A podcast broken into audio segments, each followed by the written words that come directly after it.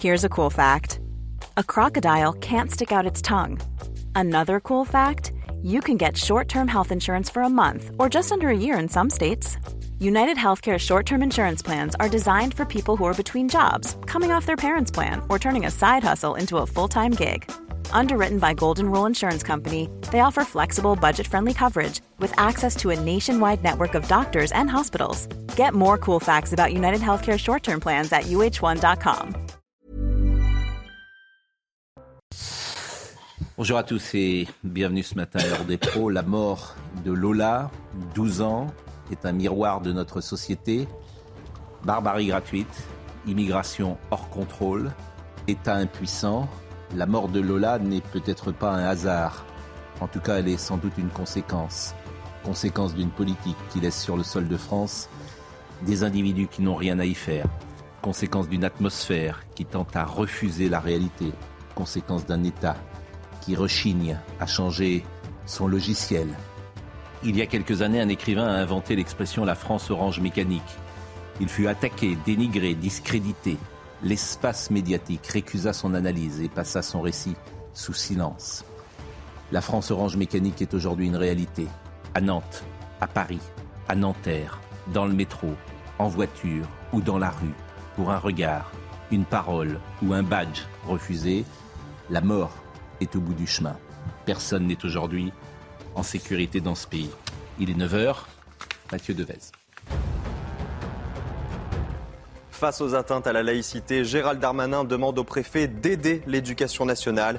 Il souhaite une vigilance particulière concernant les abayas ou les camis qui constituent des vêtements religieux par destination. Au total, 904 signalements ont été recensés au deuxième trimestre 2022 un chiffre en hausse par rapport au premier trimestre. La France lance aujourd'hui sa campagne de vaccination contre la grippe, une vaccination réservée aux personnes à risque, notamment les plus de 65 ans, les immunodéprimés ou encore les femmes enceintes. Tous les autres candidats à la vaccination pourront recevoir une injection, mais seulement après le 15 novembre. Karim Benzema remporte le ballon d'or. L'attaquant du Real Madrid a reçu le trophée des mains de Zinedine Zidane, dernier Français sacré, c'était il y a 24 ans.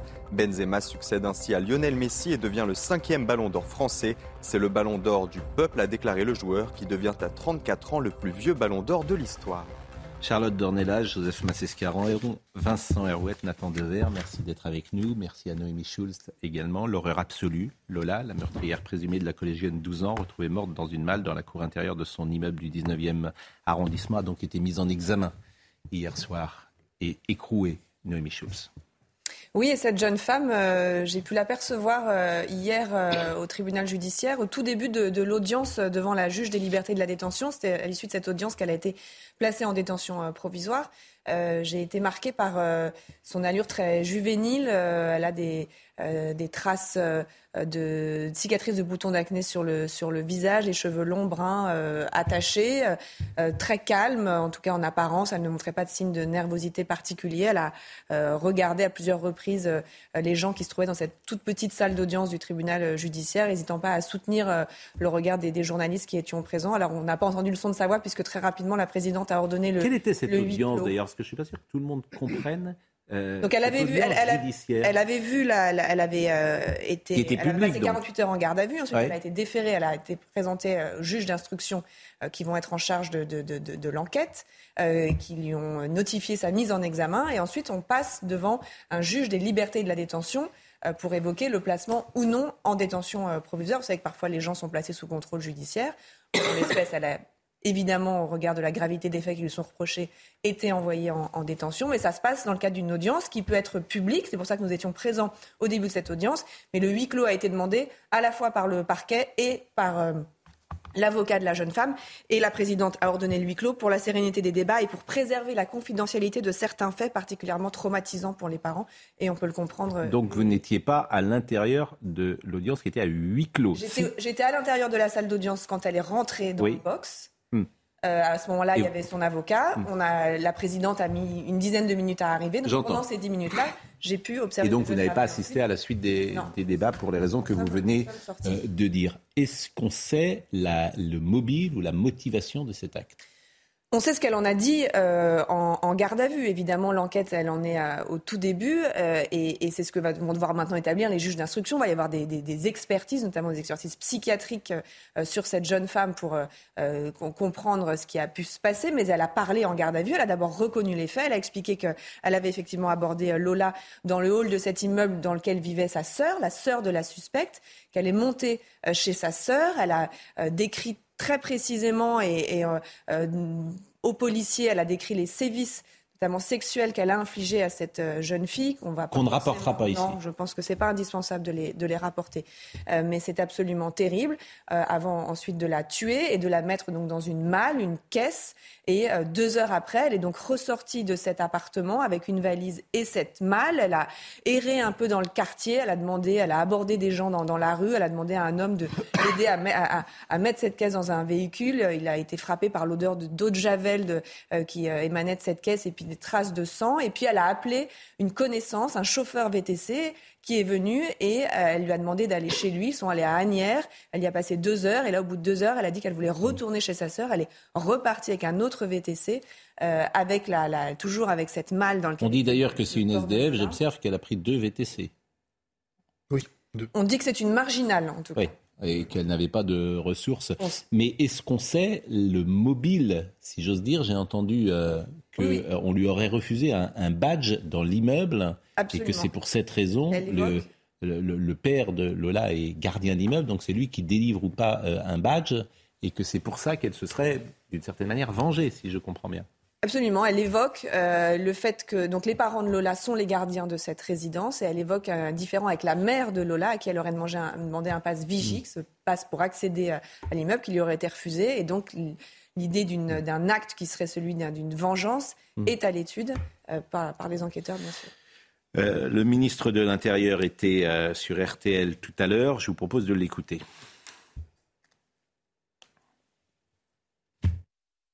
Je vois qu'en plus, évidemment, du drame ignoble qui touche cette famille, euh, il y a beaucoup d'indécence euh, de la part de personnes qui transforment euh, cette histoire en, tract électoral. moi, je voudrais ici dire à votre antenne que la, suspecte qui est aujourd'hui concernée, mise en examen, incarcérée par la, par la justice, n'est pas connue des services de police. qu'elle a moins de 25 ans, qu'elle est arrivée régulièrement en tant qu'étudiante sur le territoire national. Et, il y a à peine un mois, qu'elle a une obligation de quitter le territoire national. Donc euh, les choses se sont faites dans des conditions, je crois, euh, qui sont malheureusement non prévisibles, surtout que cette personne est elle-même manifestement connue comme victime de violences conjugales. Dans les rangs notamment d'Éric Zemmour, on parle de francocide. Il y a beaucoup d'indécence dans des prises de position politiques alors qu'une petite fille a manifestement été violée torturés et, et, tués. Et je pense que pendant un seul instant, il faut peut-être que les responsables politiques, ou en tout cas ceux qui disent comme tel, réfléchissent aux conséquences de leurs mots euh, sur ne serait-ce que les familles qui voient euh, les photos de leurs filles euh, partout circuler. C'est des sujets qui sont compliqués parce qu'au fond, le ministre de l'Intérieur nous demande de ne pas en parler en sous-texte ah et, et, de ne pas contester ce qu'il dit. bon, il dit il y a un Panama. Non, c'est pas il y a à peine un mois, c'est le 21 août 2022, donc il y a deux mois. La jeune femme a été arrêtée à l'aéroport par euh, la police des frontières pour défaut de titre de séjour. N'ayant pas d'antécédents judiciaires, une euh, obligation de quitter le territoire français lui a été livrée avec un délai de retour volontaire de 30 jours. La vérité, c'est que dans un système autre que celui que nous vivons, le 21 août 2022, lorsque cette jeune femme est arrêtée, elle est hors de France le lendemain. C'est ça un système qui fonctionne. Et dire ça, c'est pas euh, faire de la récupération politique. Et dire ça, c'est pas euh, écrire un tract électoral. Donc c'est pour ça que ces sujets sont compliqués, parce que nous-mêmes, nous sommes pris au piège. Il ne s'agit pas de euh, instrumentaliser ce qui s'est passé. Mais qui contestera ce que je peux dire là donc si vous êtes euh, vous-même le, père de cet enfant, vous dites le 21 août, dans un État qui marche, cette jeune femme est arrêtée. Et elle ne l'a pas été. Bah, c'est du circuler, pardon, hein, c'est du circuler, il n'y a, rien à voir. Et puis, ce que j'aime pas dans cette argumentation, c'est qu'il se réfugie en plus derrière les, sévices euh, et les tortures que cette personne, que personne a eues. On ne peut pas enlever le fait, vous parliez tout à l'heure de l'ouvrage de Laurent Burton, euh, Orange Mécanique, à juste titre, parce que euh, quand on voit l'horreur, l'effroi de ce qui se passe, on se dit, ça s'est pas passé en Algérie avec les islamistes, ça s'est pas passé en Syrie avec Daesh, ça se passe en France et nous on est en 2022. Moi, peu me proue, ça me pose aucun problème. J'ai posé cette question, je suis désolé, et évidemment, j'ai été accusé sur Twitter de racisme. Ça m'est complètement égal. Pourquoi ça m'est complètement égal? Parce que quelle question vous avez posée euh Mais, mais, mais des, des, des, personnes qui, qui, tout de suite, évidemment, parce que vous parlez d'ensauvagement de la société, vous considèrent comme raciste. À partir de ce fait, qui n'est pas un fait divers. Je suis désolé, c'est pas divers. Cette explosion de masse de cette violence et cet abaissement, cet, affaissement, en tout cas, du, du, seuil à partir duquel la violence est déclenchée, c'est un fait réellement non plus de société, mais c'est un fait de civilisation. Et ça, c'est quelque chose de nouveau. L'argument qui est donné est un argument minable, minable, c'est-à-dire le refus d'impasse avec les sévices qui se passent. C'est et peu me chaud, moi que l'on me traite ou pas d'ensauvagement parce que je relève que cette personne, en effet, d'origine algérienne, n'avait rien à faire sur ce territoire. Peu me chaud. Parce que je vais dire pourquoi. Si c'était l'inverse, si on était dans un cas comme Black Lives Matter, je suis désolé, l'instrumentalisation, elle était partout. D'accord? Donc qu'on ne vienne pas me dire que dans ce cas-là, dans le cas de la petite Lola, il ne peut pas y avoir d'instrumentalisation ou il ne peut pas y avoir en tout cas d'interrogation. Ce qu'ils appellent instrumentalisation, c'est simplement l'interrogation. L'interrogation sur un certain nombre de faits. Parce que là, on, va, on parle de Lola, mais on va parler bien sûr de Nantes, de Tours, etc. Bien sûr. peut avoir une réserve? Moi, Je suis d'accord avec ce que dit José Massé, mais il y a, il y a juste une... Euh, les détails qui sont donnés, euh, morbides, sur la façon dont les choses sont passées, font voler en éclats tous. Je veux bien que ce soit orange mécanique, mais c'est une part de l'orange très particulière. Parce que soit le cannibalisme, c'est soit de la sorcellerie, soit de la psychiatrie, en tout cas, c'est soit de la drogue. En tout cas, ça soulève des questions qui n'ont pas grand-chose à voir avec les braquages, la violence gratuite, avec euh, les, mauvais regards qui tournent au coup de couteau, etc. Avec bah là, vous êtes dans un système de vengeance, pardonnez-moi. On est dans un truc. C'est un badge qui a été refusé. Oui, mais ça, c'est un prétexte. C'est un prétexte. ça s'appelle une vengeance. ça, mais ça peut... elle s'est vengée, mais elle se venge d'une manière qui est tellement pathologique que ça interroge quand même. Mais, vous avez raison.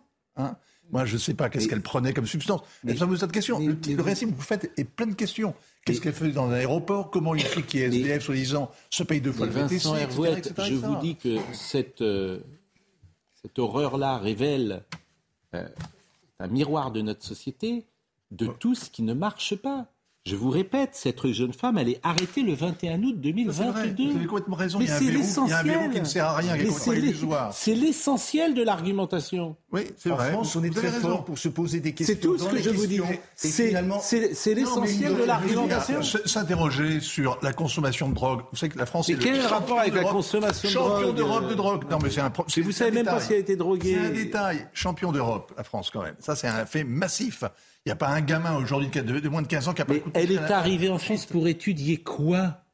Voilà, bonne question. Mais qu'est-ce que je veux dire euh, euh, Cette jeune femme est en France pour étudier quoi? Ouais, bonne question. Je veux dire, euh, pourquoi est-elle en France? Elle a, elle a, fait des études depuis qu'elle est en France? C'est tout le système à revoir. Le, je veux dire, moi, je ne veux pas entrer euh, en, conflit avec le ministre de l'Intérieur. Il dit elle est arrivée légalement en France, mais c'est tout le système. elle, est elle est arrivée pour étudier. Le ministre de l'Intérieur intime à tout le monde de se taire au nom d'une soi-disant un appel à la pudeur. C'est totalement obscène. C'est totalement obscène. Donc, euh, mais les questions, en fait, les questions, elles peuvent être posées. Pourquoi cette jeune femme, pourquoi cette jeune femme est arrivée en France pour étudier quoi? Une fois que vous aurez répondu à cette question et vous devinez la réponse, sans doute pas plus d'études qu'autre chose. Et vous le savez bien. Et tout le monde le devine. C'est ça qui est. Donc, quand je dis c'est un miroir de la société, en fait, faut faut changer les choses.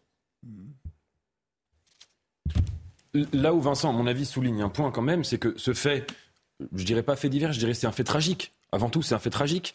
Et c'est un fait qui, a suscité, je pense, chez tout le monde, un tel effroi. C'est pas seulement qu'il y a eu un crime, etc. C'est qu'en effet, on a commencé à apprendre les modalités de ce crime. En effet, vous avez raison, elles sont tellement spéciales, elles sont tellement monstrueuses, elles sont tellement, elles, vraiment, elles ne ressemblent à rien que ça pose, à mon avis, cette question. On en apprendra davantage sans doute sur le profil de la, de la, de la suspecte, mais, mais, mais de, de, de quelqu'un qui manifestement, c'est pas seulement, euh, si vous voulez, quelqu'un qui est dangereux. C'est là, là ça, ça, ça, va dans une dimension qui est tout autre. Et je veux bien qu'on dise que c'est représentatif de la société, mais représentatif de quoi dans la société? Ah bah C'est très simple. Et à mon avis, je, je, je, vous le dire. Pas très moi, moi j'allais dire une chose. Ah, attends, je peux vous dire très franchement. Bah, je, je, soulève mon hypothèse. C'est représentatif tout à fait de l'abaissement du, du, du, seuil à partir duquel la violence et la violence gratuite est, est devenue possible en France. Oui. Voilà. oui, mais là, là c'est plus précis que ça, parce que c'est pas seulement de la ah violence gratuite. Quand on parle de violence gratuite, ça peut être des agressions dans la rue. Là, là c'est beaucoup plus que ça. Là, c'est une monstruosité sans limite. C'est pas la même chose que la violence gratuite. oui.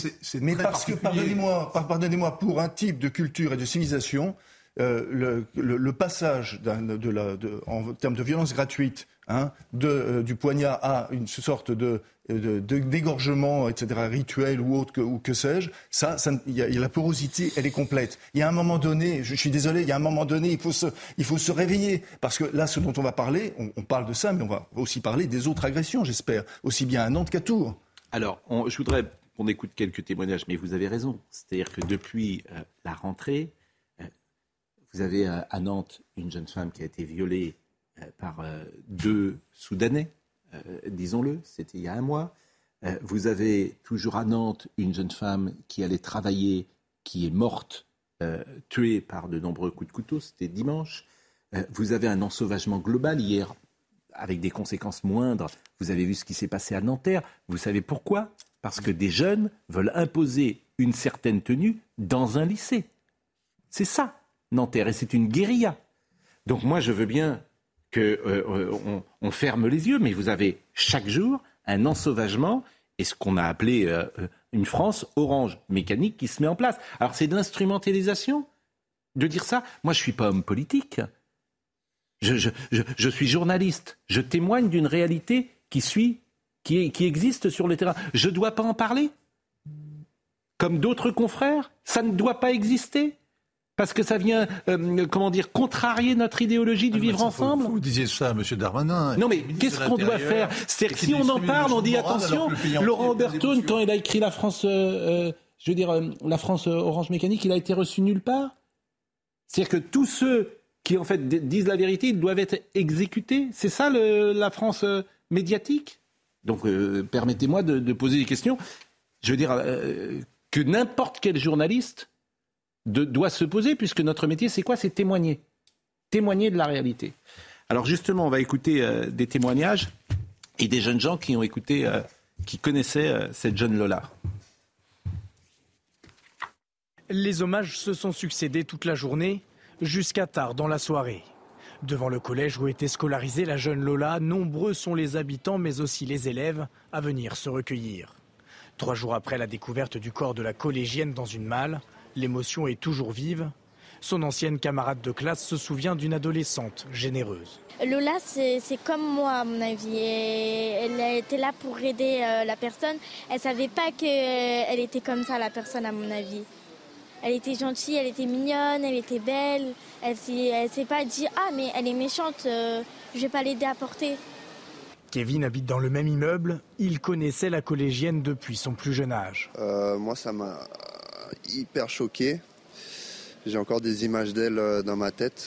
Il y a à peine euh, deux semaines d'ailleurs, elle m'avait demandé si elle pouvait caresser mon chien.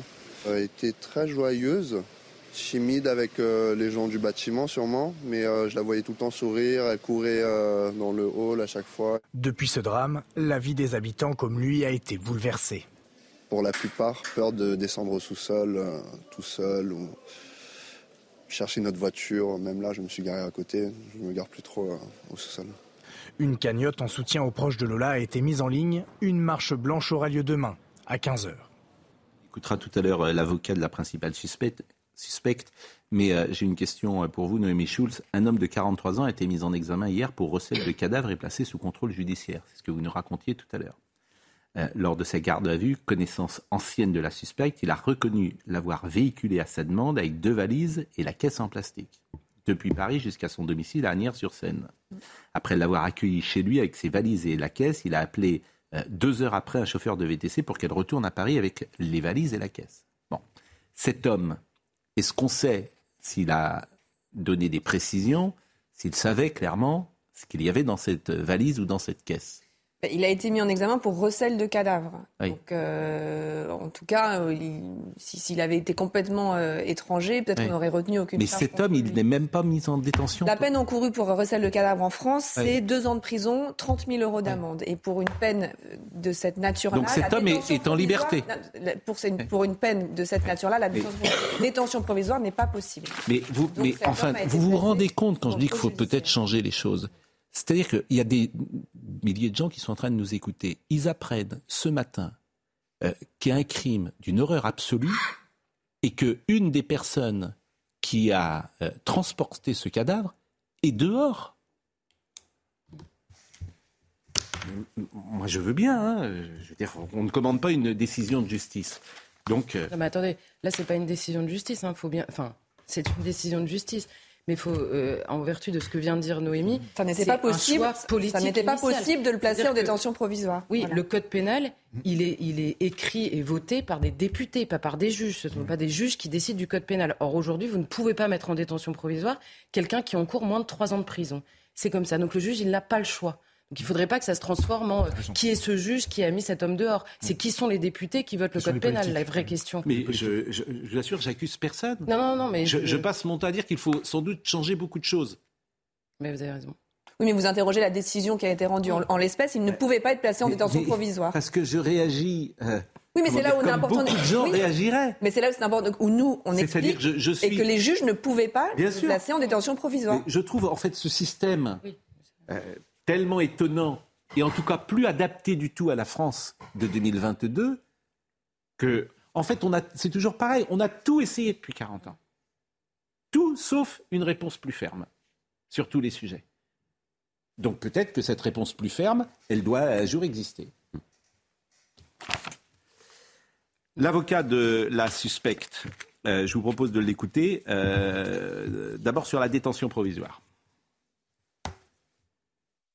Euh, sans surprise, ma, ma cliente vient d'être placée en détention euh, provisoire. Je dis sans surprise parce que vous n'êtes pas sans savoir qu'en France, en matière euh, criminelle, euh, dès lors que euh, l'on vous reproche des faits d'une extrême gravité, que l'on qualifie traditionnellement de trouble à l'ordre public, vous êtes susceptible sur ce seul motif d'être placé en détention provisoire, indépendamment du débat qu'il pourrait y avoir et qui d'ailleurs il y a eu sur d'autres sur d'autres mentions du code de procédure pénale. C'est sur le premier parti et euh, sur la détention provisoire, la deuxième euh, intervention euh, de l'avocate, de l'avocat, pardonnez-moi, c'est sur les rumeurs qui ont existé sur le trafic d'organes ou rituels sataniques. Et là, il a été très clair là-dessus. Tout d'abord, la question relative au trafic d'organes. je tiens à le dire selon le jargon qui est le vôtre, ce n'est pas un sujet. Ça n'a jamais fait partie des débats et je ne doute pas un seul instant que ça n'en fera jamais partie. Il n'y a donc euh, nullement eu quoi que ce soit sur ce plan-là. Et ensuite, euh, second, la seconde euh, rumeur qui circule consisterait à parler de, de rituels sur des enfants. Là aussi, c'est n'importe quoi. Euh, ça ne fait pas partie des débats en cause dans le cadre de l'instruction. Il faut donc que ces rumeurs cessent et que euh, l'on essaye de penser, euh, pour ceux qui font circuler ces rumeurs, à l'horreur que traverse la famille de la victime. Et il n'est pas nécessaire de les accabler avec des élucubrations de cette, de cette sorte. Alexandre Silva, qui est donc euh, l'avocat de la principale suspecte. Et puis la dernière chose sur laquelle je voulais l'écouter, c'est euh, l'expertise psychiatrique, parce qu'évidemment, il va sans doute vouloir plaider la folie ou l'irresponsabilité, plus exactement. J'observe que cette jeune femme euh, serait entrée en France pour être étudiante. J'observe également qu'elle avait une caisse, manifestement, ou une valise euh, euh, je ne sais pas si, par exemple, la préméditation a été imaginée. Alors, elle, donc, elle s'est passée dans le, dans le, domicile de sa sœur qui habitait dans la résidence. Elle a pu trouver chez sa sœur euh, une valise et une caisse. La préméditation n'a pas été à. pour le moment, ça ne fait pas partie des, des qualifications. L'assassinat, pour le moment, on n'est on pas sur l'assassinat. Et, et, donc pour, autant, pour autant, les faits reprochés viol sur mineur de 15 ans, acte de torture et de barbarie et mm. meurtre, c'est la peine maximum encourue, la peine la plus lourde du code pénal, qui est la mm. réclusion, la perpétuité réelle. Euh, et puis, juste, je pense qu'il y a un sujet sur, dans ce débat sur l'irresponsabilité pénale. À supposer qu'elle soit reconnue comme irresponsable pénalement, donc en abolition du discernement. J'en reviens à ce que je disais tout à l'heure. Ce fait tragique, il est représentatif de quoi? Si cette femme n'avait pas son discernement, on peut quand même s'interroger sur le fait qu'il y a des gens qui sont dans des situations euh, psychiques extrêmement dangereuses, avec en effet peut-être, je ne sais pas, sur fond de drogue et de drogue peut-être extrêmement euh, on sait que dans certains quartiers à Paris, euh, trafic de crack, etc., je ne dis pas qu'elle en prend, mais je dis juste, si vous voulez, qu'il y a des gens extrêmement dangereux, qui ne sont pas pris en charge par la société et qui sont des bombes à retardement. Donc, quand je dis représentatif de quoi, ça veut dire, si elle est responsable pénalement, on s'oriente vers ce que vous disiez tout à l'heure, réfléchir sur l'insécurité, de la violence gratuite, etc. Et si elle est irresponsable, on s'oriente sur la question aussi de la gestion ou de la prise en charge de, entre guillemets, la folie et la folie dangereuse dans une société. Mais on a eu déjà l'exemple avec euh, Madame Alimi, il n'y aura pas de procès, puisque... Euh, le, celui qui avait agressé a été euh, déclaré euh, irresponsable. Ça avait fortement choqué l'opinion publique, disons-le. Mais on écoutera juste après, Monsieur Silva. On écoutera juste après, Monsieur Silva, parce que là, on est déjà très en retard sur l'expertise psychiatrique. À tout de suite. Il est 9h30, le rappel des titres Mathieu Devez. Le recours au 49.3 sera probablement pour demain. C'est l'annonce faite ce matin sur France 2 par Olivier Véran, le porte-parole du gouvernement. Objectif permettre l'adoption sans vote de la première partie de son projet de loi de finances pour 2023 à l'Assemblée nationale. Camailleux propose une prime de 6 000 euros aux salariés licenciés. Ils sont plus de 2000 à être concernés. L'enseigne de prêt-à-porter féminin a été placée en liquidation judiciaire le 28 septembre. La prime, dont la moitié sera exonérée d'impôts et de cotisations, doit être versée en plus de l'indemnité de licenciement. Enfin, l'Ukraine accuse la Russie d'avoir enlevé deux employés de la centrale de Zaporizhia. Il s'agirait du directeur informatique et du directeur général adjoint. Selon l'opérateur nucléaire ukrainien, ils ont été conduits vers une destination inconnue. La plus grande centrale nucléaire d'Europe se situe dans une région que Vladimir Poutine a annexée illégalement. On va écouter l'avocat de la principale suspecte. Je rappelle que cette femme est née à Alger, qu'elle est arrivée en France en 2016. Elle était en situation régulière à l'époque et elle est en situation irrégulière depuis puisque son titre de séjour étudiant vient d'expirer. Elle subira peut-être une expertise euh, psychologique ou psychiatrique, je ne sais pas comment on dit. Ce serait pas mal peut-être que ces expertises psychiatriques soient aussi faites ou proposées aux gens qui entrent en France. Ce serait bien, peut-être. Euh, en tout cas, je vous propose d'écouter son avocat. Néanmoins, vous savez euh, que dans le cadre d'une instruction criminelle euh, en France, euh, les expertises psychiatriques sont automatiques ou à tout le moins systématiques et obligatoires pour les infractions les, les plus graves. ma cliente bénéficie à ce jour encore de la présomption d'innocence. Tout ça pour vous dire que cette irresponsabilité pénale qui va être soulevée au cours de l'instruction est une procédure habituelle en matière criminelle. Il n'y a pas lieu d'en déduire en l'état quoi que ce soit. Vous allez donc avoir un premier expert qui sera désigné, vraisemblablement, pour apprécier si celle-ci est susceptible d'être jugée pour les faits, une fois encore qu'on lui reproche, euh, et euh, à l'égard desquels elle bénéficie toujours de la présomption d'innocence, mais cela ne préjuge en rien de sa culpabilité ou de son innocence. Je voudrais vous faire écouter également, parce que c'est tellement révélateur de l'atmosphère générale, la réaction du maire du 19e arrondissement. Écoutez sa réaction parce qu'elle fait tellement sens à mes yeux. Et je précise que c'est un maire PS du 19e arrondissement. Bah, c'est évidemment un choc euh, terrible qui nous bouleverse tous, mais nous devons euh, euh, éviter de quitter le terrain de la rationalité. Ce qui est important, c'est que la principale suspecte, a priori, euh, soit interpellée. Donc, euh, on n'a pas un psychopathe qui est en train de se promener dans les rues de ce quartier, par ailleurs tout à fait calme. mais évidemment, qu'un enfant de 12 ans puisse décéder dans ces conditions, c'est évidemment quelque chose qui submerge tout le monde. Les parents me racontaient, moi je la connaissais depuis l'âge de 3 ans, elle était camarade de mon fils. Oui, évidemment, c'est euh, un moment très, très douloureux que nous partageons. Il est important que nous soyons euh, solidaires et rassemblés et que nous restions aussi, euh, aussi rationnels que possible dans cette terrible épreuve. Vous comprenez le sous-texte? Ah bah vous comprenez le sous-texte deux fois quand il dit qu'il faut être rationnel. Vous comprenez ce qu'il faut dire? Voilà, vous comprenez ce qu'il veut dire. Et c'est ça qui est le plus terrible. J'ai rien contre M. Dagneau. Mais effectivement, euh, avec M. Dagneau aux commandes, là, tu es sûr que rien ne changera.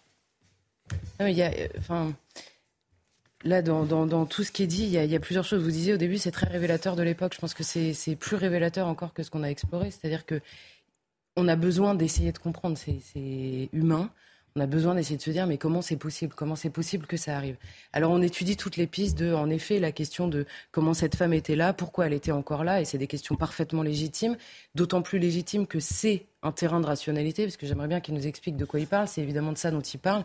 Des commentaires qui sont faits dessus, c'est parfaitement rationnel de se dire de d'exiger du politique qu'il fasse tout pour éviter que cela arrive. Donc c'est parfaitement rationnel comme question. Mais au milieu de tout ça, on me dit, euh, ce que je vois depuis hier, c'est qu'on essaye de... Alors, ça peut être la politique d'immigration pour certains, et euh, je le répète, c'est parfaitement légitime.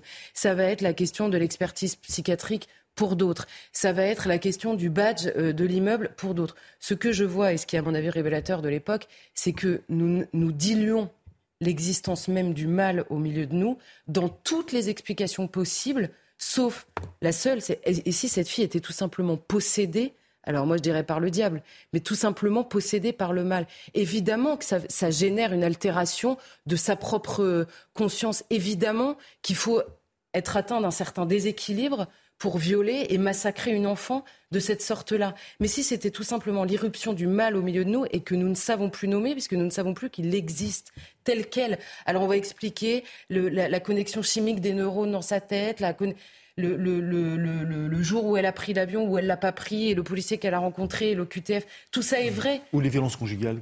Ou les violences. Non, que Darmanin, ça, ce que Darmanin fait. Alors, j'ai pas voulu rebondir ah là-dessus. oui, là-dessus, ça c'est. Mais, je vous assure, j'ai mais pas. vous allez l'entendre de plus en plus. Mais je n'ai pas voulu. De plus en plus je n'ai pas voulu rebondir sur cette phrase de Gérald Darmanin parce que vraiment, c'est pas le, le jour de polémiquer.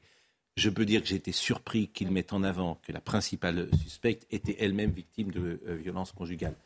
J'en ai été surpris, ah oui. mais je ne souhaite pas polémiquer euh, sur ce sujet.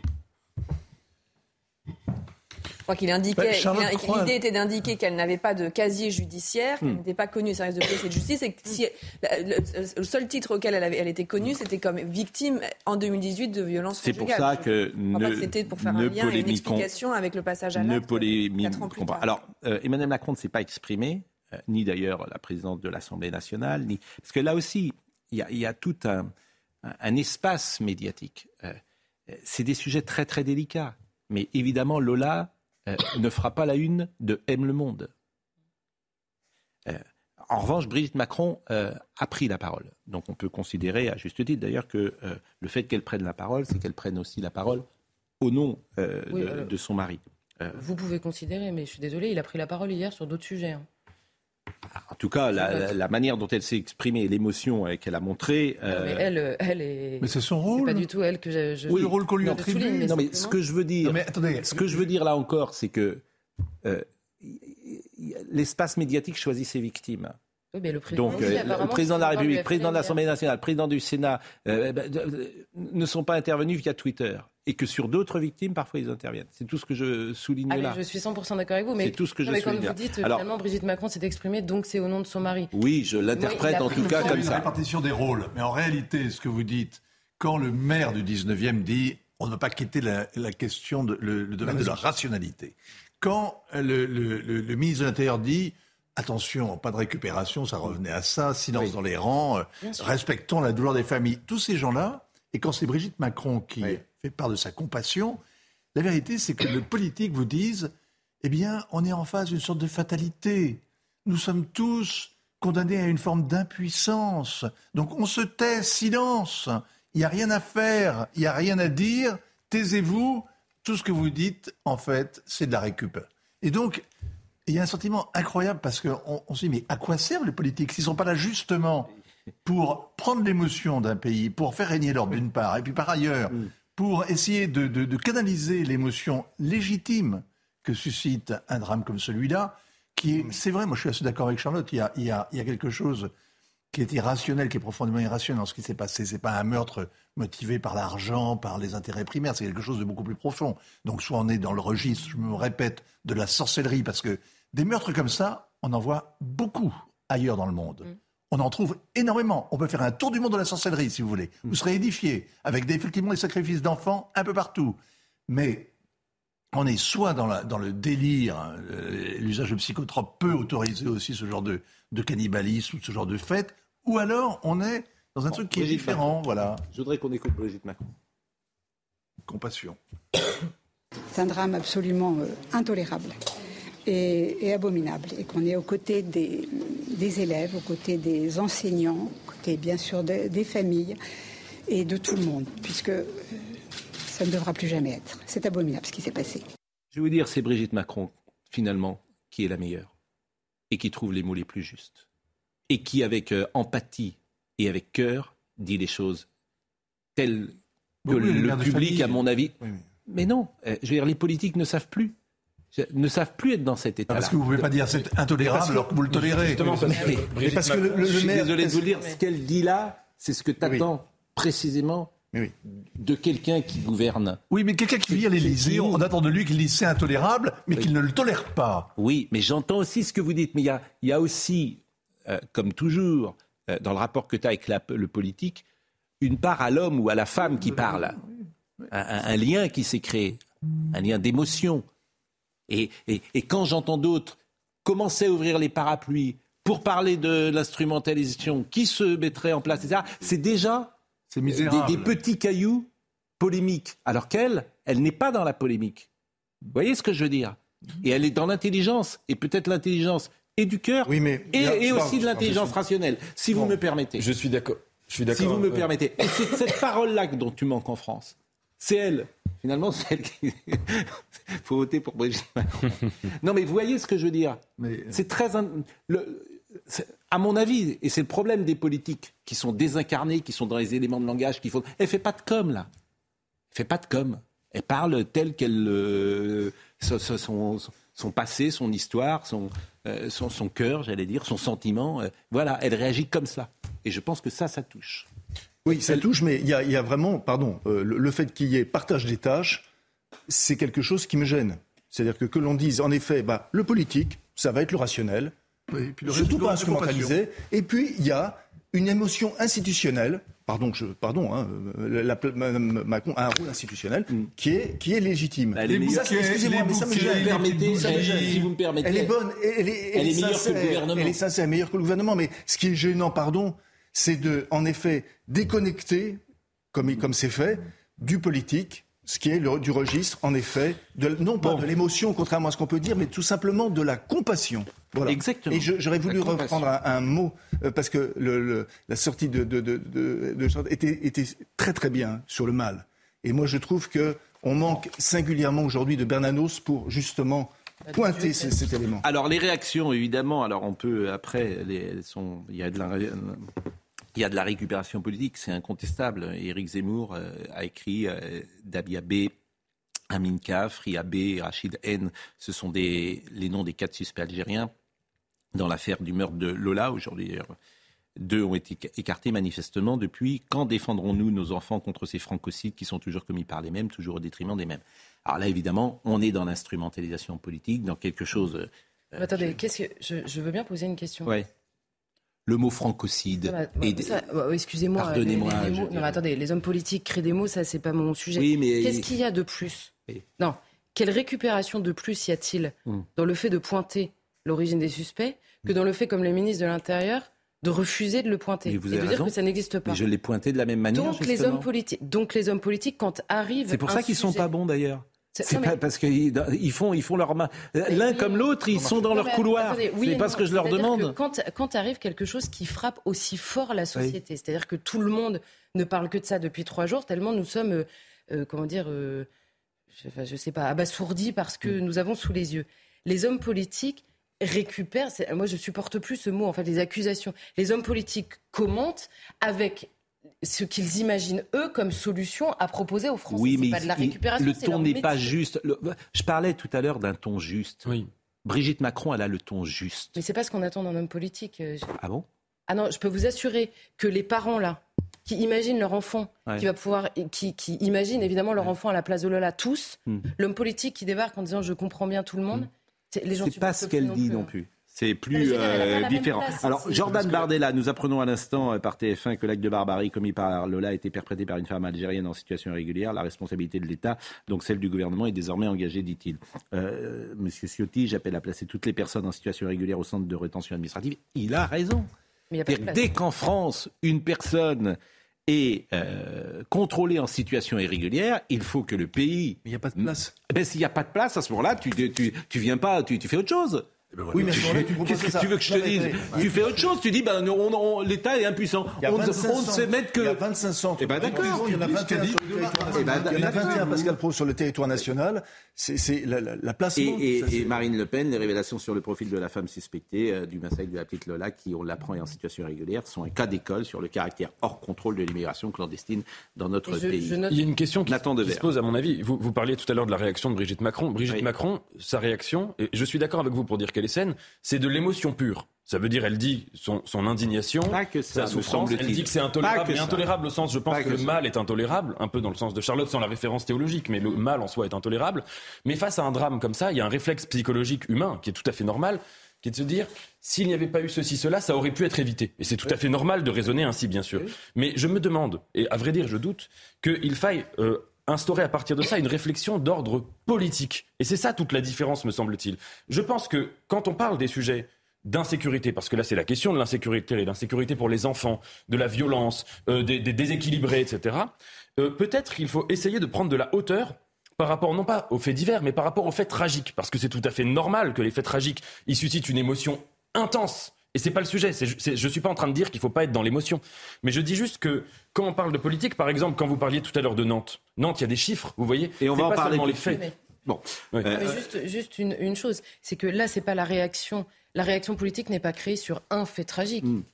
La réaction politique, elle est générée par l'addition des faits tragiques et la ressemblance euh, des, profils d'agresseurs. C'est Alors, Nantes, justement, Nantes, euh, justement, euh, un jeune homme de 21 ans a été interpellé hier lundi, et on était avec Michael Chaillot hier, qui nous a rapporté cette information par la police judiciaire dans le cadre de l'enquête pour homicide volontaire, ouverte la veille après la mort d'une femme de ménage de 47 ans qui se rendait à son travail. 23 plaies ont été dénombrées sur le corps de la victime. Les pompiers ont été appelés vers 6h30 dimanche par trois individus alertés par les cris de la victime qui appelait au secours. Ça s'est passé euh, dans le quartier de Bellevue, qui est un quartier insécure que les Nantais connaissent. D'après les pompiers, la femme est rapidement tombée inconsciente, puis en arrêt cardio-respiratoire à l'arrivée de secours. Profil de la victime, selon le procureur de la République de Nantes, euh, Renaud Godel, la victime était âgée de 47 ans, elle travaillait comme femme de ménage dans un établissement de santé, elle venait de quitter son domicile à proximité immédiate du lieu de l'agression, elle se rendait à son travail, de nationalité française, elle est mère de quatre enfants, la victime vivait seule avec deux de ses enfants, et ça c'est une information euh, qu'on a appris hier, elle était vraisemblablement voilée et vivait séparée depuis plusieurs années. Pourquoi je vous donne cette information? Parce que peut-être euh, a-t-elle un, rapport avec euh, le malheur qui lui est arrivé? L'homicide s'est produit trois semaines après le viol d'une femme de 40 ans, le 24 septembre, dans le centre-ville de Nantes, qui avait suscité un, débat sur la sécurité de la ville. Donc il ne faut euh, oui, dans la ville. Donc il ne faut évidemment rien n'écarter. Est-ce que vous avez, Noémie, des, des, précisions par rapport à ce que je disais? Aucune, Pascal. Non. La, seule chose, c'est que j'ai lu, alors peut-être euh, peut-être que c'est une erreur, mais j'ai lu sur euh, plusieurs médias que elle avait été notamment poignardée euh, à, plusieurs reprises à la gorge. Hmm. Et je suis un peu là de, lire en permanence dans les journaux poignardée à plusieurs reprises à la gorge, ce qui relève de l'égorgement, mot évidemment que l'on ne prononcera jamais. Amaury Bucco m'a donné, euh, fait passer euh, quelques informations qui est au service police-justice de, de CNews. Sur le corps de la victime, la police a constaté trois lésions perforantes à hauteur du buste, ainsi que des lésions sur l'avant-bras liées à un geste de défense, protection de la victime, un linge noir en partie déchiré a été retrouvé près de la victime, qui pourrait être le voile mentionné par une témoin. Parmi les personnes entendues par la police, les trois témoins, mais aussi l'ex-mari de la victime, dont elle était séparée depuis 2016. Aucun antécédent de violence conjugale n'a été trouvé, pas de plainte ou main courante. Les enquêteurs n'avaient pas encore de pistes euh, sérieuses euh, hier soir, sauf ce suspect manifestement de 21 ans qui a quand même été interpellé. Donc, bah, j'ai dit combien de plaies? J'ai dit 27 plaies euh, tout à l'heure. Bon. Johanna Roland. Johanna Roland. Fury, ça représente? Oui, bien sûr. Johanna Roland, maire de Nantes, décès d'une femme à Bellevue après l'agression à l'arme blanche ce matin. C'était un tweet de hier ou d'avant-hier. Je suis en lien constant avec le préfet. C'était un tweet du 16 octobre, donc il y a deux jours. Tout est mis en œuvre pour trouver l'auteur de ce crime effroyable. Tout mon soutien à la famille et aux proches de la victime. Johanna Roland, qui aujourd'hui a pris conscience de la situation et qui, se, rend parfois sur place, qui euh, tweet alors qu'effectivement, il y a deux mois encore, elle était dans un autre état d'esprit. mais visiblement, le déploiement, de, de, la police ne suffit pas à rendre les rues de la ville sûres. Ce qui pose quand même un petit problème. Les renforts ne suffisent pas, même si on leur demande suffisamment d'ouvrir les yeux pour. Euh, hein? Donc, donc, voilà, voilà, effectivement, et, et, et, on pourrait parler, alors effectivement, d'autres choses qui se passent dans ce pays. On a vu la guérilla urbaine de Nanterre hier, et on en parlera peut-être après. Donc, qu'est-ce que vous voulez que je, on n'invente pas cela. On peut pas. Je veux dire, ça n'a pas toujours existé. Je veux dire, j'entends parfois des gens qui disent oui, euh, avant on n'en parlait pas. C'est parce que les chaînes info peuvent exister, que les réseaux sociaux existent, etc. Non. Je tout le monde a été en lycée dans les années 70 ou 80. Jamais on a vu un lycée euh, en guérilla urbaine sur des tenues euh, parce que les élèves voulaient avoir une tenue et que l'autorité euh, du lycée n'en voulait pas. démographique entre temps. C'est sûr que cette question-là, quand vous étiez petit, risquait pas de se poser dans un lycée. Voilà ce qu'on pouvait dire en tout cas sur ces euh, sujets. On a, vous vous rendez compte, il est 9h50, on n'a pas encore parlé de la grève. Je vais remercier évidemment Noémie Schulz et parler de la grève d'aujourd'hui, puisque cette grève euh, avec Antoine Estève. D'ailleurs, on doit être en direct avec Antoine Estève euh, pour euh, parler de la forte mobilisation. Peut-être vous êtes où, Antoine, en ce moment? Vous êtes devant une gare, manifestement la gare de Bordeaux effectivement devant la gare de Bordeaux-Saint-Jean, mais vous le savez, depuis quelques années maintenant, les services d'information euh, préviennent longuement à l'avance les voyageurs, et c'est ce qui s'est passé ce matin. C'est pour ça qu'il y a peu de monde dans la gare de Bordeaux-Saint-Jean, parce que tout le monde a pris ses dispositions, tout simplement parce que dès hier soir, on savait qu'il y avait déjà un train intercité sur deux, un TER sur deux seulement qui vont circuler. Les TGV sont un petit peu perturbés, ce sont surtout des retards ici euh, qu'ont vécu les voyageurs ce matin. Pas de panique donc, mais quand même pas mal d'insatisfaits parce que les trains ce soir aussi, ce sera de nouveau compliqué pour repartir. Les informations arrivent parfois au compte-gouttes. Sur les panneaux d'affichage, il n'y a pas toujours les trains qui sont supprimés, qui sont affichés. Donc ça aussi, ça fait râler un petit peu les voyageurs qui viennent ici. En tout cas, euh, il faut bien regarder surtout les applis de la SNCF, euh, les sites internet aussi, pour savoir exactement quels sont les trains qui vont circuler, car il y aura encore des suppressions ce soir au dernier moment. Merci Antoine. On va recevoir Eric Neuf, euh, cocktail de saison, et pour donner un peu de légèreté à nos discussions. Et c'est vrai que c'est un merveilleux écrivain, Eric Neuf, et qui parle d'une France qui a disparu et que nous avons tant aimé. La France de Claude Sautet, la France des années 70, la France de la liberté, de la légèreté et euh, la France qui n'existe plus ou qu'on ne reconnaît plus. Et puis on aura l'occasion également de se réjouir parce que euh, Karim Benzema a décroché le ballon d'or. C'est incontestablement le meilleur avançant français de tous les temps. Et euh, il a un palmarès exceptionnel. C'est le cinquième ballon d'or français. Vous pourriez citer les quatre premiers? Absolument pas. Non. Non. oui, vous dites Zidane? Mbappé, non ah, Mbappé, un ballon d'or. Il n'a jamais eu de ballon d'or, les gars. le ballon, le ballon d'or, c'est le meilleur joueur de l'année. C'est une des rares récompenses individuelles pour un footballeur. Les récompenses sont plutôt collectives d'habitude. Il est vraiment en or? Il est vraiment en or et c'est le joueur qui est récompensé par euh, l'ensemble euh, du football et par ses pairs, les entraîneurs, les journalistes, etc. C'est le football international. ah bah oui, bah, en or, ah c'est international, bien sûr. Et c'était un. Je vois que vous êtes très au fait de ça. Et ah c'était un trophée de France Football. Donc le premier, ça a été Raymond Coppa. Le premier, ça a été Raymond Coppa. Le deuxième français, ça a été Michel Platini. Le troisième français, ça a été Jean-Pierre Papin. Le quatrième français, ça a été Zinedine Zidane. Et le cinquième français, c'est Karim Benzema. Et vous remarquerez que sur ces cinq français, il y en a quatre qui, dont le père ou le grand-père n'était pas né en France. Donc. Euh... Ah là, c'est open bar. Hein, non, mais là, c'est, je veux dire, la, France a parfois, je veux dire, c'est bien aussi d'avoir euh, euh, de, des arrivées de l'extérieur qui glorifient ce pays et qui... Euh, qui glorifient ce pays, oui. Ah oui, en, l'espèce. les, les, noms ah, que, je, viens, je viens de citer. toutes choses égales, chose égale par ailleurs, je viens de citer. Je rends, je rends hommage à ces, à ces Français qui ont porté haut le... Il glorifie le pays, sauf quand il refuse de chanter la Marseillaise, par exemple, entre autres. Ah, mais c'est vrai. Entre autres choses. Non, mais il y a un moment. De... Pourquoi, pourquoi pas dire les choses? Bon, on va marquer. euh, Vous avez vos c'est le plus. euh, Pourquoi vous refusez, Pascal Pro, de dire les choses comme ça? C'est- une un histoire très Darmanin. particulière que cette Marseillaise, et je ne veux pas rentrer euh, là-dedans parce que c'est un joueur. Hein D'abord, tu, tu es d'accord, Vincent? Voilà. c'est l'Omerta. là. Pas du tout. C'est vraiment. Il a une image parfois qui est contrastée. C'est un gentil garçon, Karim Benzema, et c'est euh, un type qui n'a pas eu un carton rouge dans toute sa carrière. Donc euh, franchement, il n'y a pas de procès à Ce lui faire sur son le- comportement. justice qui lui a donné. C'est au journaliste. Voilà. La pause. Voilà. Eric Neuf est avec nous et il est là pour représenter un monde perdu. Mais avant cela, Mathieu Devez nous rappelle les titres. Le Sénat s'apprête à voter en première lecture le projet de loi d'orientation et de programmation du ministère de l'Intérieur. Il prévoit 15 milliards d'euros supplémentaires de budget en 5 ans, dont 8 milliards consacrés au cyber et au numérique. 8500 postes de policiers et gendarmes doivent être créés, dont 3000 dès l'année prochaine. Lactalis augmente de 32% le prix du lait payé aux éleveurs. Ils seront rémunérés à hauteur de 490 euros la tonne de lait. Alors que ses charges en France ont augmenté de 18% cette année, l'entreprise réclame à la grande distribution une hausse du prix de vente de ses produits. Alexia Putellas remporte le ballon d'or féminin. La Catalane devient la première joueuse à remporter le trophée deux années d'affilée. La capitaine des Bleus Wendy Renard se classe huitième. C'est la première française du classement.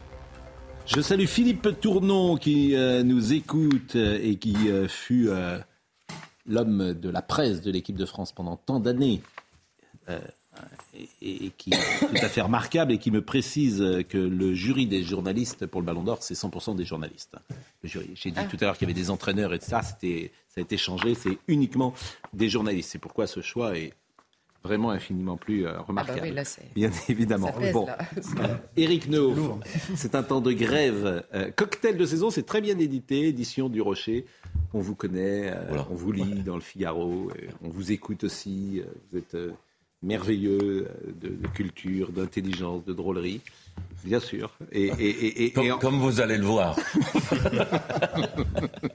non, mais je comprends que vous m'ayez invité aujourd'hui. Pour parce nous donner un peu de C'est un livre garanti sans Mélenchon, ça. Oui. Euh, il est plus question de Romy Schneider que de Clémentine. Autain. Je suis désolé. C'est le monde, c'est le monde d'hier. Alors on va parler de la grève dans un instant, mais puisqu'on parle de la grève, parlons des trains.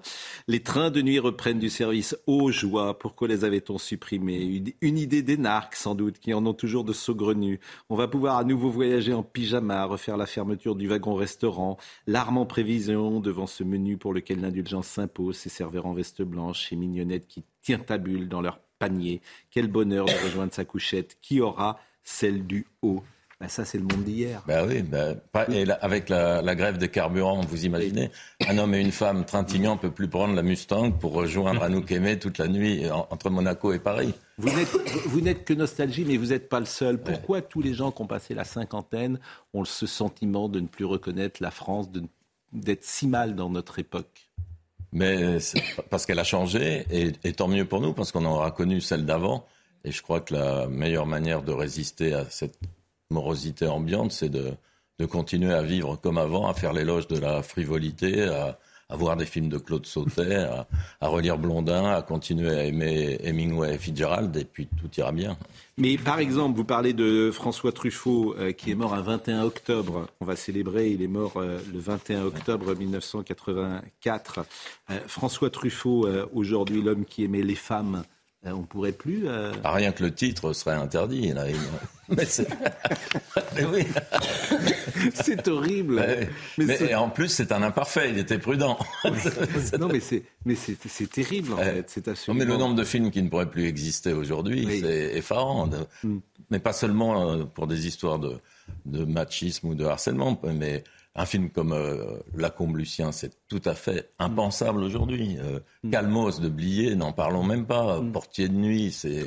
euh, non, mais il y a, il y a une absence maintenant de, de folie, de passion et même de, de curiosité. Ça, on, on- on- Mais Voilà, là, l'art, euh, la, la liberté est en train de di- disparaître petit à petit de tous ces domaines, sans qu'on ne fasse rien. Et l'autocensure, j'imagine que vous, par exemple, quand vous écrivez aujourd'hui dans le Figaro, quand vous publiez, vous faites attention à, à ce que vous écrivez, parce que vous dites, je peux euh, être euh, pas tant que ça pointé du doigt non faites pas d'autocensure parce que le cinéma vous êtes un spécialiste de cinéma. Moi j'ai l'impression qu'aujourd'hui les films à Cannes et ailleurs sont jugés avec euh, une grille de lecture idéologique. Il faut remplir des cases. Oui ce sont des films à sujet en général hein. oui.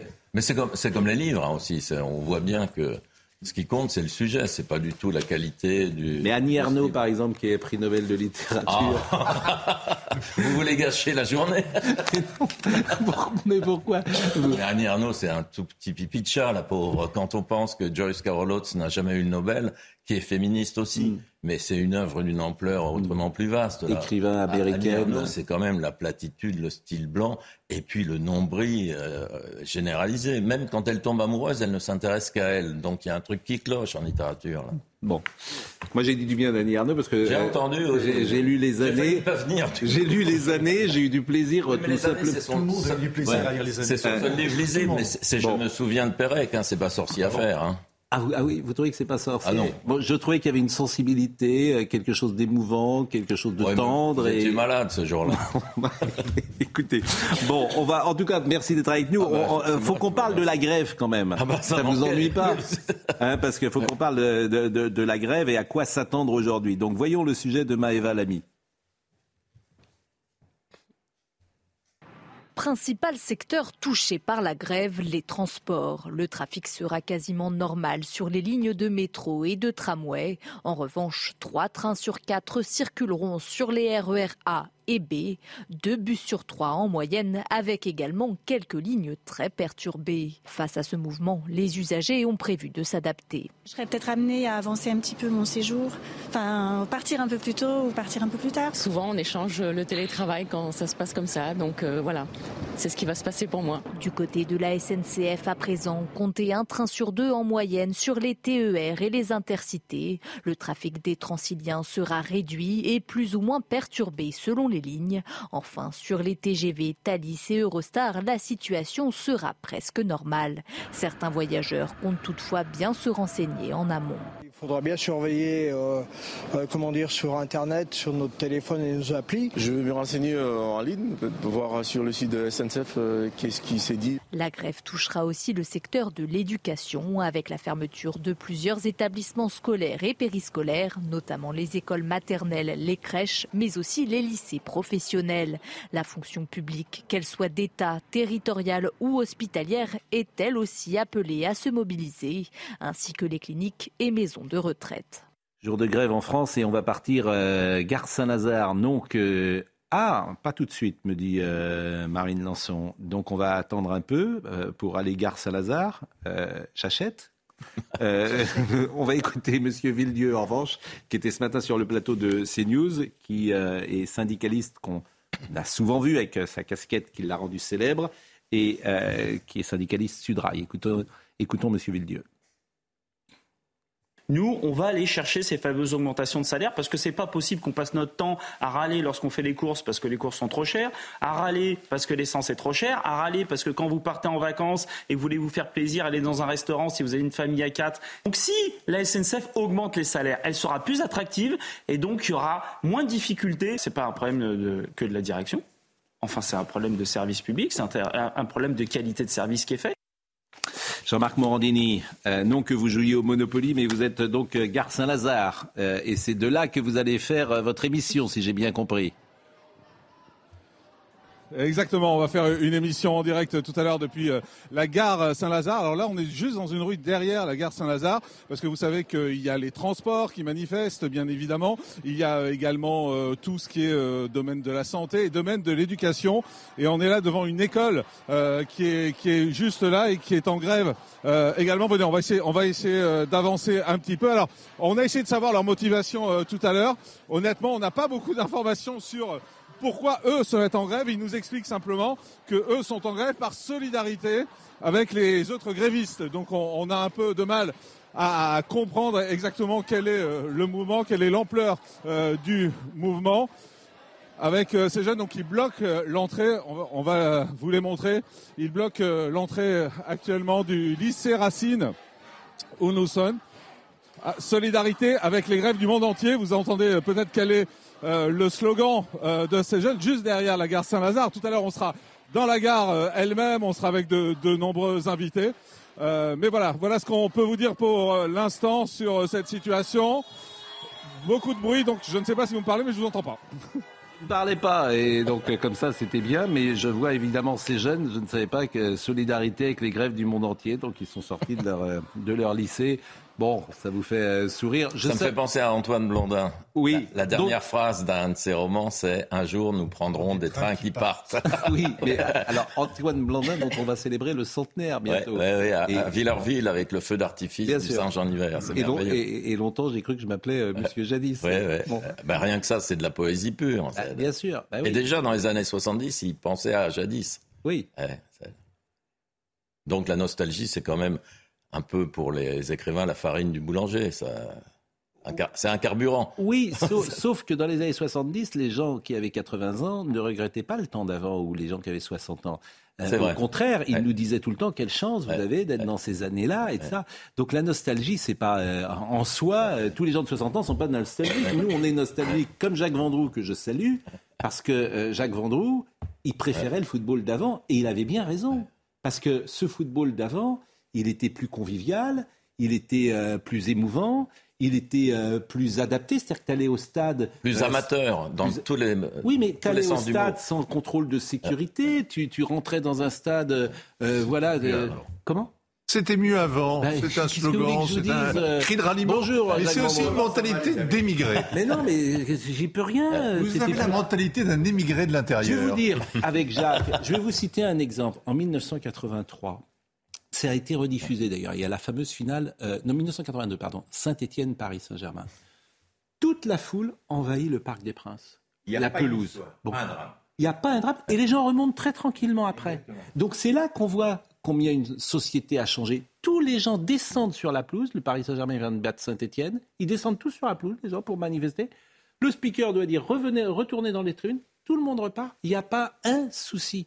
Donc aujourd'hui, euh, évidemment, ce ne serait évidemment plus possible. Bonjour Jacques Vendroux. Comment ça va? Vous viendrez nous parler d'un match exceptionnellement du variété, parce que maintenant, euh, non seulement les matchs du variété, il faut les annoncer sur CNews. Exactement. Toujours. Et puis on, peut dire un petit mot sur Benzema pendant Eh, qu'on c'est y est. pas- en même temps, Voilà, je en me même suis temps, même temps. Euh, L'occasion fera, le- comment on dit C'est le larron. Le larron, ah, c'est Voilà. pas mal. Oui, c'est pas mal. C'est une expression nouvelle. Bon, euh, le livre Cocktail de saison de Eric Nehoff, parce qu'il est dans la nostalgie, euh, bien sûr. Vous parlez d'Hemingway. Aujourd'hui, les boissons fortes sont à consommer avec modération. Les prix Nobel vont maintenant à des chanteurs de variété. La rotonde a été incendiée par des gilets jaunes. La statue du maréchal Ney veille toujours sur la closerie des Lilas. Sur une table à l'intérieur, une plaque est gravée au nom de Hemingway. Le restaurant Michaud a été rebaptisé Comptoir des Saints-Pères avec sa terrasse éphémère sur le trottoir d'en face devant la faculté de médecine. Évidemment, aujourd'hui, les boissons fortes sont à consommer avec modération. C'est métaphorique. Bah oui, parce qu'il y a beaucoup moins d'émotions du coup aujourd'hui et tout est cadré, tout est mesuré et tout est triste du coup. Moi, je, cherche la folie, je cherche l'ardeur dans, dans les livres, dans les films, quelque chose qui me, qui me change du quotidien et je crois que beaucoup de gens sont comme ça. Et ça explique aussi, là, on pleurniche en ce moment sur le fait que les gens n'aillent plus au cinéma, mais je comprends qu'ils en aient assez. À force de voir des films tous ces navets, ils n'y retournent plus. C'est- Non, mais c'est- évident. Moi, j'ai un estomac d'autruche, donc j'en vois t- 300 par an. Mais euh, quelqu'un de normal n'y retourne pas voir un film d'Assayas ou de Céline Sciamma. C'est... mais pourquoi vous riez? C'est- Non, mais si vous continuez, je vais vous obliger à aller les voir en boucle. Il vous avez de la chance, il n'y a plus de cinéma permanent. donc vous sortirez. les pieds. Non, mais non, mais il y a toujours eu des mauvais films. hein. Oui, mais là, il n'y a presque plus que ça. Ouais. Moi, je, je- j'irais Par exemple, est-ce qu'il y a des films Est-ce que vous avez, vous avez vu cinq films français sur les 12 derniers mois que vous avez trouvé formidables Bah, et qui entreront dans votre panthéon? Formidable, non, mais très bon. Le... J'ai beaucoup aimé Novembre, euh, j'ai beaucoup aimé le film de Zlotowski avec Efira, là, Les Enfants des Autres. Ouais. Euh, celui avec Efira aussi, là, Revoir Paris. Hmm. Le Louis Garrel, L'Innocent. Hmm. Euh, là, il y a une espèce de petite embellie, mais je crains que ça ne dure pas, ça arrive de temps en temps. Mais il n'y a plus les incontournables. Le, cinéma n'est plus une espèce d'espéranto comme avant. Euh, on ne peut plus échanger de répliques que les gens connaissent. Euh, euh, les films de Sautet, La colère de Piccoli, c'était un langage universel. Tout le monde savait de quoi on parlait. Aujourd'hui, vous ne pouvez pas citer une réplique à façon atmosphère, atmosphère. Ça date- la dernière réplique dont on se souvienne, ça date de quand? Des, des années 70, effectivement.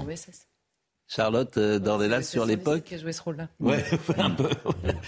Mais c'est un film nostalgique aussi, ouais, 1617. Complètement, mine de rien. ouais. Hmm.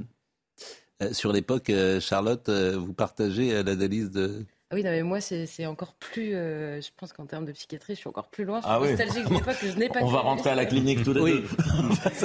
non, mais si on cherche à expliquer, c'est-à-dire qu'on travaille trop vite dans le cinéma français, on, on- on manque de culture, on n'écrit pas les dialogues, le scénariste n'existe plus. Il n'y a plus de prise on a- de risque. On a tout donné le pouvoir au réal. Plus personne ne risque rien, donc ça peut pas être bien. Et il y a une volonté de parler naturel. Ouais, ça aussi. Et les, les dialogues sonnent toujours très très faux dans les films français. C'est c'est pas des dialogues de cinéma, c'est pas des dialogues de la vie quotidienne. Donc c'est des, des dialogues de l'IDEC. C'est encadré, quoi. C'est des dialogues de, De l'IDEC là. le- de l'IDEC. Ouais. Oui. Il y, a, il y a- il y a un élément en plus dans les, dans les chroniques d'EC, parce qu'il ne parle pas que de cinéma, enfin, je, il parle de, de plein d'autres choses. Ce qui me frappe, c'est qu'aujourd'hui, euh, c'est euh, par rapport à une époque précédente, c'est la disparition de la beauté. Oui. Et la beauté, c'est toujours une prise de risque. Oui, parce que Dans quand, tous les domaines. quand on prend le train, bon, aujourd'hui c'est plus compliqué, et qu'on arrive aux abords des grandes villes, mais on traverse un océan de laideur quand on pense qu'il y a même des tags à Venise maintenant. Donc vous avez raison, la, la beauté disparaît, on s'habitue à ça, on trouve ça normal. Oui, il y a des gens qui rentrent en short et en tongs dans les églises à Venise. Qu'est-ce qu'ils Oui, oui, faire oui, oui. Et bien sûr. Mais même chez Lip, ce qui est pire. Je précise Ah ouais. Lip, évidemment. C'est très- Non, c'est très- je l'entre-soi- caricature, là. L'entre-soi de Paris. Lip, Oui. la closerie Oui. des Lilas. Vous voyez, les, les, Ah les gens Non, mais sont. même Saint-Germain Oui, le périphérique, au-delà du périphérique, c'est atroce. Vous êtes snob Mais oui, mais alors c'est pas un défaut. Et, et comment? Euh, Bien évidemment.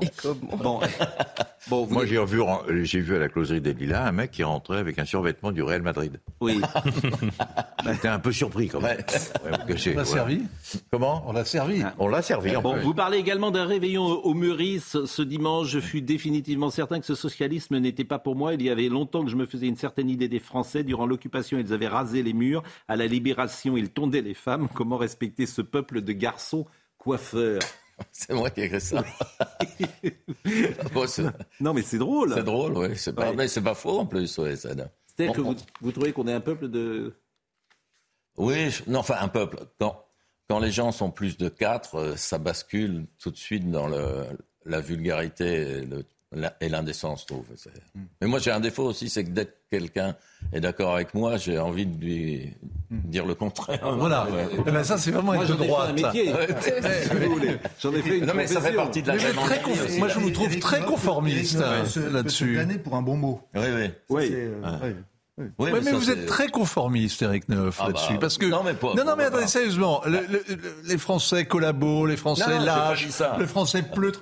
Mais c'est le même mépris de toute l'oligarchie pour ce peuple qui sans cesse Non, se donne à voir. pas. Mais si, mais si, il n'y a pas un dîner à Paris où à un moment ou à un autre on ne soit pas en train de cracher sur la populace. Oh, bah, Si. Pas les miens. Mais si, mais Non, si. non. Bien sûr que tu as raison. C'est insupportable ce truc. Tu as Alors, raison. Bon, les vacances incorrectes, et puis après on va parler football. Euh, précaution élémentaire, un mot de passe sera requis à l'entrée du domaine. Hein, ça, c'est pour un lieu imaginaire, bien évidemment, euh, en vacances où on pourrait aller. Les inscrits au stage useront d'un pseudonyme. À l'intérieur, les réseaux sociaux seront prohibés. Au restaurant, il sera permis de fumer. À la carte, il y aura entre autres de la cervelle d'agneau au beurre noir. Le gras aura le droit de citer dans de nombreux plats. Ultime précaution, il est évident que l'adresse doit rester secrète et que l'absence d'Alice Coffin et de Sandrine Rousseau en ces lieux est garantie. Toute personne intéressée pourra contacter l'auteur de ces lignes qui fera suivre mes chutes. Eh. Ah oui. Non, mais ça, ça serait bien que ça existe, ça. Ah oui, mais... euh, Mais on va en avoir besoin. Ça va être un peu comme des, des speakeasy pendant Mais- la prohibition. Sérieusement, euh, est-ce qu'une société qui permet à tout le monde de fumer dans des lieux publics, avec des conséquences peut-être de santé, Mm. mais est-ce que cette société est meilleure Bah à vivre précisément qu'une société euh, qui interdit aux gens de fumer, pour des raisons de médecine? La question de santé, la question est posée. Qu'en pensez-vous? Je répondrai par euh, l'esthétisme. Sans fumer, un tas de films serait beaucoup moins beau. Bien sûr. Oui, mais c'est une pirouette. Non, Non, mais c'est de sauter dans les, Euh, dans euh, les- oui, dans saut- les cafés, les-. Non, mais c'est une pirouette, parce Non, que les ben gens, non. euh, c'est une Mais pirouette non, ce que mais vous dites. en mais- plus, mais on- on- ça commence par l'interdiction Ah oui, de fumer, et ensuite on voit ce qui se passe. C'est l'interdiction de tout, au nom de la santé, au nom de je ne sais quoi, au nom de la morale. Oui, bien sûr. Et maintenant, on s'occupe même de la vie privée. Bien sûr. Alors, euh, Mais je peux vous raconter une anecdote personnelle, mais là je vais faire hurler plein de gens et puis après on parlera de foot. Moi j'avais un professeur, un instituteur qui s'appelait Monsieur Nicolai. j'étais en CM2. Il arrivait chaque matin et il mettait ses cinq paquets de gauloises, de gauloises sur le bureau. Et il les fumait en classe. Bon, aucun parent ne s'est plaint de ça. Eh bien, une société dans laquelle un instituteur peut fumer dans la classe sans qu'aucun parent ne se plaigne, est-ce que cette société est meilleure que la société d'aujourd'hui? Je vous pose la question. C'est mieux qu'une société où le, le prof d'aujourd'hui ne peut pas faire son cours. Non, mais je vous pose la question. Ouais. Je veux pas y répondre. Parce que les élèves Parce que je vous, pose, je, je vous pose la question. Et Bon, juste une chose, il y a un très beau texte à la Ouais, fin. mais il y en a plein, il y a- Dépôt de bilan. Oui, alors dépôt de bilan, lisez-le. Il y a- C'est une sorte de bilan générationnel. Je Oui. vous lis juste un passage. Et nos livres, nos pauvres livres, plus ou moins épuisés, à moitié oubliés. Ils nous parlent d'un temps où nous étions farouches et inconscients, pas effrayés par des rêves de grandeur. Ces milliers d'articles dispersés dans la presse, évoquant des épisodes bientôt effacés, cette cohorte de phrases qui sortaient du stylo comme du dentifrice quand on appuie sur le tube. Bah oui, on, on a le droit d'être un peu triste aussi, et puis lucide. Mais bon, c'est toujours d'abord, moi, je vous lis, non pas tous les jours, mais vous écrivez quand même beaucoup dans le Figaro. oui, oui, souvent. Bon, manifestement, Mais c'est pas vous- sorcier d'écrire, hein, contrairement à ce qu'on veut nous faire croire. hein. Je me souviendrai toujours de Jacques Laurent dans une émission de, de radio avec une, euh, une écrivaine, comme on dit maintenant, qui se plaignait de, de la page blanche, de la difficulté d'écrire, et Jacques Laurent lui avait répondu si vous n'êtes pas faite pour ça, n'en dégoûtez pas les autres. et c'est tellement vrai. Bon, Jacques qui était académicien, Jacques Laurent, ouais, hein, qui a écrit euh, Bah, Cécile, les euh, bêtises, le petit canard surtout, magnifique roman, presque qui introuvable. était un des hussards. Ouais. Et financier de, de revue La Parisienne et Art. Bon, est-ce que Karim Benzema, que nous allons voir à l'instant recevoir euh, son ballon d'or, son ballon d'or, est-ce que Karim Benzema est le meilleur avançant de français de tous les temps? Non. Oh, attendez, mais, vous- mais vous avez- mais qui est le meilleur un merveilleux joueur Mais qui- mérite d'avoir le mais pourquoi vous dites ça? Mais c'est pas le meilleur avanceur de tous les temps. Bah, Français. Ah, français. Bah, français. Jean-Pierre Papin, on a eu, euh, on a eu Hervé Revelli, on a eu euh, Philippe Gondet, le, ça a été des grands attaquants. Mais je vous demande si, si je veux non, faire une non, hiérarchie. c'est pas le meilleur attaquant de, de tout. euh, c'est pas vrai. Avançante, j'ai dit. Avançante, non, non. C'est un grand joueur qui joue dans une grande équipe. Il a un palmarès différent de Hervé Revelli, si vous me il est- permettez. Il est capitaine, il est capitaine du Real Madrid, ce qui est extraordinaire. Mais bon, c'est pas le meilleur avançant de français de tous les temps. C'est pas vrai. C'est pas vrai. Il fait partie des grands attaquants du football français. Honnêtement, il y a match avec Jean-Pierre Papin, mais les autres que vous avez cités qui étaient des grands. Non, mais c'était un clin d'œil que Bon, je vous ai et Hervé Révelli, euh, demandé, mais évidemment qu'il y a un qui est un- match qu'on salue d'ailleurs, qui est un formidable Pour moi. Jean-Pierre Papin a été le meilleur avançant de tous les temps. Enfin, moi, je le dis clairement. Ah voilà, vous pensez que Jean-Pierre Papin. Bien voilà. sûr. Mais ça n'empêche que, que Benzema est un super. Attendez, il joue au Real quand même. Hein. Oui, ah oui. C'était mieux avant. Oui, C'était bon. mieux avant. Voilà. Le problème d'Hervé Révélé, c'est que. C'était mieux même. C'était mieux avant. Bon, euh, je voudrais que vous nous parliez de Karim Benzema, parce que c'est un homme charmant, c'est quelqu'un de bien élevé, c'est quelqu'un, euh, je veux dire, dans son rapport euh, sur le terrain notamment, il n'a jamais eu un, carton rouge, c'est quelqu'un euh, qui, euh, avec ses partenaires, n'a jamais eu de soucis dans, dans les équipes, et c'est quelqu'un qui a souffert peut-être d'une image abîmée. Euh, par exemple, pour euh, monsieur qui ne connaît pas Karim Benzema, je suis pas sûr qu'il a une bonne image de lui euh, ces dernières années. Valbuena non plus d'ailleurs. Comment Valbuena non plus d'ailleurs. Non, mais là, il Non, mais, non, non, non, mais là- disons-le, il y a un hiatus sur l'image de Karim Benzema. Mais, mais- mais bien sûr qu'il y a un malentendu. Il y a un malentendu. Vous le connaissez, par exemple Non, mais il y a un malentendu. Quoi qu'il arrive, Benzema, comme je le disais tout à l'heure, super joueur. Il a joué à Lyon, il a joué au Real, il est ballon d'or, il a été champion de- d'Espagne, je sais pas combien de fois, il a gagné la Ligue des Champions. Là-dessus, il n'y a rien à dire, mais rien à dire. Sauf qu'il y a, il y a une embrouille quelque part, il y a un truc qui va pas entre ces histoires avec la justice, etc., ses copains qui protègent. Alors il y a un côté attachant, parce qu'il protège ses copains d'enfance, ce qui n'est pas forcément une bonne idée, mais d'un autre côté, il y a toujours un doute. Il y a un doute. Et malheureusement, même s'il a été récompensé hier soir, il y aura toujours un doute sur toutes les histoires euh, qu'il a eues avec cette histoire de, de avec Valbuena, comme l'avait dit. Il, y a- il y aura de toute façon un truc récurrent. écoutons-le. qui traînera, La justice traînera. n'a eu aucun doute en tout cas. écoutons. La justice qui l'a condamné. Mais je sais, mais je sais. Écoutons euh, Karim Benzema euh, lorsqu'il a eu son ballon d'or, et c'est ça qu'on peut retenir ce matin. Essayons d'être positifs euh, ce matin. Ce qu'on Et- retient d'ailleurs. hein. Oui, bah, Écoutons-le. On peut être condamné par la justice et avoir un ballon d'or, c'est tout. Vous ne connaissez rien au foot, vous savez même pas que le ballon est rond. Donc, Non, mais je, euh, connais un je veux tout dire, petit peu- euh, je connais un tout petit peu la justice, voilà. Et je connais Bon. aussi un peu l'omerta. Bon. Voilà. Le ballon est vraiment en or. Écoutez euh, Karim Benzema. Je suis vraiment, vraiment fier de mon parcours. Euh, comme je l'ai dit, c'était, c'était difficile. Mes parents, mes parents sont là. Euh, Il y a eu cette période où c'était difficile pour toute ma famille. C'est individuel, mais ça reste collectif. C'est pour ça que moi, pour moi, c'est le ballon d'or du peuple. Le ballon d'or du peuple. Je salue Nathan Dever qui doit nous quitter. Euh, Nathan qui est en lice pour euh, le prix Goncourt, pour le prix Renaudot. Ah, quand Et même. 24. Ah ben attendez, il a écrit. Et interallié. Interallié. Ah. Il a écrit un roman récit qui s'appelle Les liens artificiels, qui est un succès absolument incroyable. Vous avez 24 ans, euh, vous êtes normalien, vous avez toutes les. Vraiment, aucune fée carabosse ne s'est- n'est venue sur votre berceau. Vous, hein. Vous- vraiment, vous avez, vous avez eu vraiment. Et, et- et alors, vous allez peut-être avoir un prix à 24 ans. Donc c'est le meilleur écrivain du monde.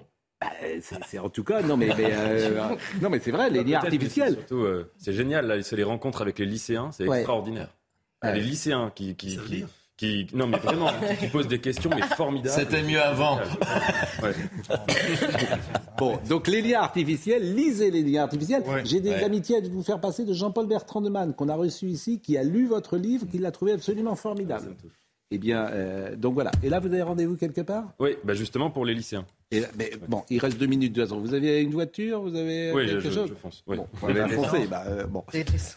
Bon, Question. Euh, et, euh, un deuxième passage peut-être de Karim Benzema après son ballon d'or. Écoutons-le. Après, de gagner deuxième, troisième, comme je l'ai dit, j'en ai déjà un. C'est beaucoup de travail, beaucoup de sacrifices. Donc, faut déjà, voilà, faut déjà rentrer à la maison tranquille, être fier, parce que je suis fier de mon, de mon travail. Et après, continuer à, être bon sur le, sur le terrain. Mais il le temps de penser euh, à d'autres ballons d'or. Bon, bah, c'est une bonne chose pour le foot français. C'est le cinquième. Je pensais que vous attaquant auriez. du monde de ces deux dernières années. Je pensais que Voilà. vous auriez plus d'enthousiasme. C'est pas fréquent quand même. On a eu que 5 ballons d'or dans l'histoire. Non mais attendez, je vais pas. euh, je vous dis, je vous dis qu'il mérite le Ballon d'Or sur les deux dernières années. Mais je dis, on peut pas le comparer à Zidane, on peut pas le comparer à Papin, on peut pas le comparer à Platini qui en a gagné trois de suite. On peut pas le comparer à Raymond Coppa. Faut pas exagérer quand même. Enfin, je veux dire, euh, Moi, je j'ai dis pas pas que c'était mieux avant. D'accord. M'engueulez pas tout le temps. Je euh, vous engueule pas. Euh, je vous- vous dirai Oui. tout à l'heure le match du variété. Je voudrais le dire parce que euh, c'est important. Le théâtre est en difficulté et j'ai Arnaud Denis qui est un metteur en scène qui me fait passer ce message.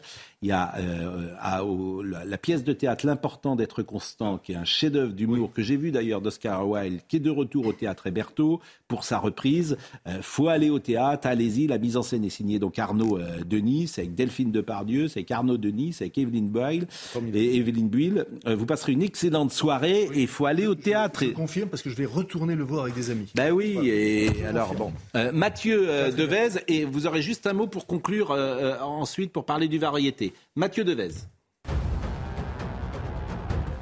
L'Ukraine, de nouveau bombardée ce matin. Trois frappes ont notamment touché des installations électriques dans l'est de Kiev. Plusieurs grandes villes ont également été ciblées comme Kharkiv et Dnipro. Ces attaques ont entraîné des pannes d'électricité et des coupures d'eau. Bruxelles veut changer les règles du marché du gaz pour faire baisser les prix. La Commission européenne détaille aujourd'hui ses propositions. Parmi elles, une réforme de l'indice du marché gazier. L'idée de le remplacer dans les six mois par un indice plus représentatif des approvisionnements réels. Enfin, les publicités lumineuses devront être éteintes en cas de menace sur l'approvisionnement électrique. Après la présentation du plan de sobriété énergétique par le gouvernement, un décret a été publié aujourd'hui. Toute publicité doit être éteinte lorsque le réseau de transport d'électricité RTE émet un signal éco-watt rouge. Je vais dire pour vous parce que vous serez trop long. Demain à Bayonne à 19h, le Variété Club de France emmené avec Deschamps, Pires, Carambeu, Giresse, Laure Boulot, Lisa Razou, Anderson, Benoît Chéroux, Giresse euh, contre les sportifs basques au profit des pièces jaunes et service pédiatrie hôpital de Bayonne à l'occasion du centième anniversaire de l'aviron bayonnais. Allez, allez Et vous avez oublié Hilton, Mathieu Duhamel et, Dimitri Yachvili. Et on Voilà. salue Jean-Michel Larquet. Jean-Michel Larquet qui nous regarde. Je viens de l'avoir au téléphone. Il est sur le terrain, Jean-Michel Non, non, demain il sera euh, mon adjoint. Voilà. C'est de la promotion pour lui d'être sur votre adjoint. Je remercie Justine Kizarkera qui était avec nous, Audrey Missirac a été à la réalisation, Rodrigue Le Prado était au son, Ludovic Liebar était à la vision, merci à Marine Lançon bien sûr, et Eric Neuf, cocktail de saison, lisez ça parce que c'est drôle, c'est rafraîchissant, c'est nostalgique, c'est tendre, Et puis, euh, c'est- c'est c'est un plaisir de lecture. Plaisir de lecture. C'est Le important. plaisir, mot important. Jean-Marc Morandini dans une seconde. Planning for your next trip? Elevate your travel style with Quince. Quince has all the jet setting essentials you'll want for your next getaway, like European linen, premium luggage options, buttery soft Italian leather bags, and so much more. And is all priced at 50 to 80% less than similar brands. Plus, Quince only works with factories that use safe and ethical manufacturing practices. Pack your bags with high-quality essentials you'll be wearing for vacations to come with Quince. Go to quince.com slash pack for free shipping and 365-day returns.